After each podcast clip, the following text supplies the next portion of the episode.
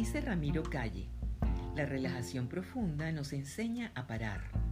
En la medida en que se inmoviliza el cuerpo, se va pacificando la mente y uno quieto, apacible, remansado, va accediendo a uno mismo, absorbiéndose en el revelador y renovador silencio interior. Motivarse con los beneficios de relajarse, quererse y cultivar la autoestima fomentar actitudes y pensamientos positivos, sentir la relajación como armonía y unión con el cosmos.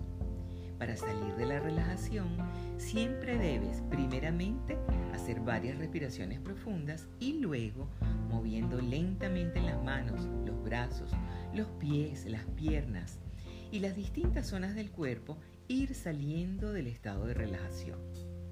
El secreto del éxito en la relajación no es otro que la práctica asidua y la intensa motivación.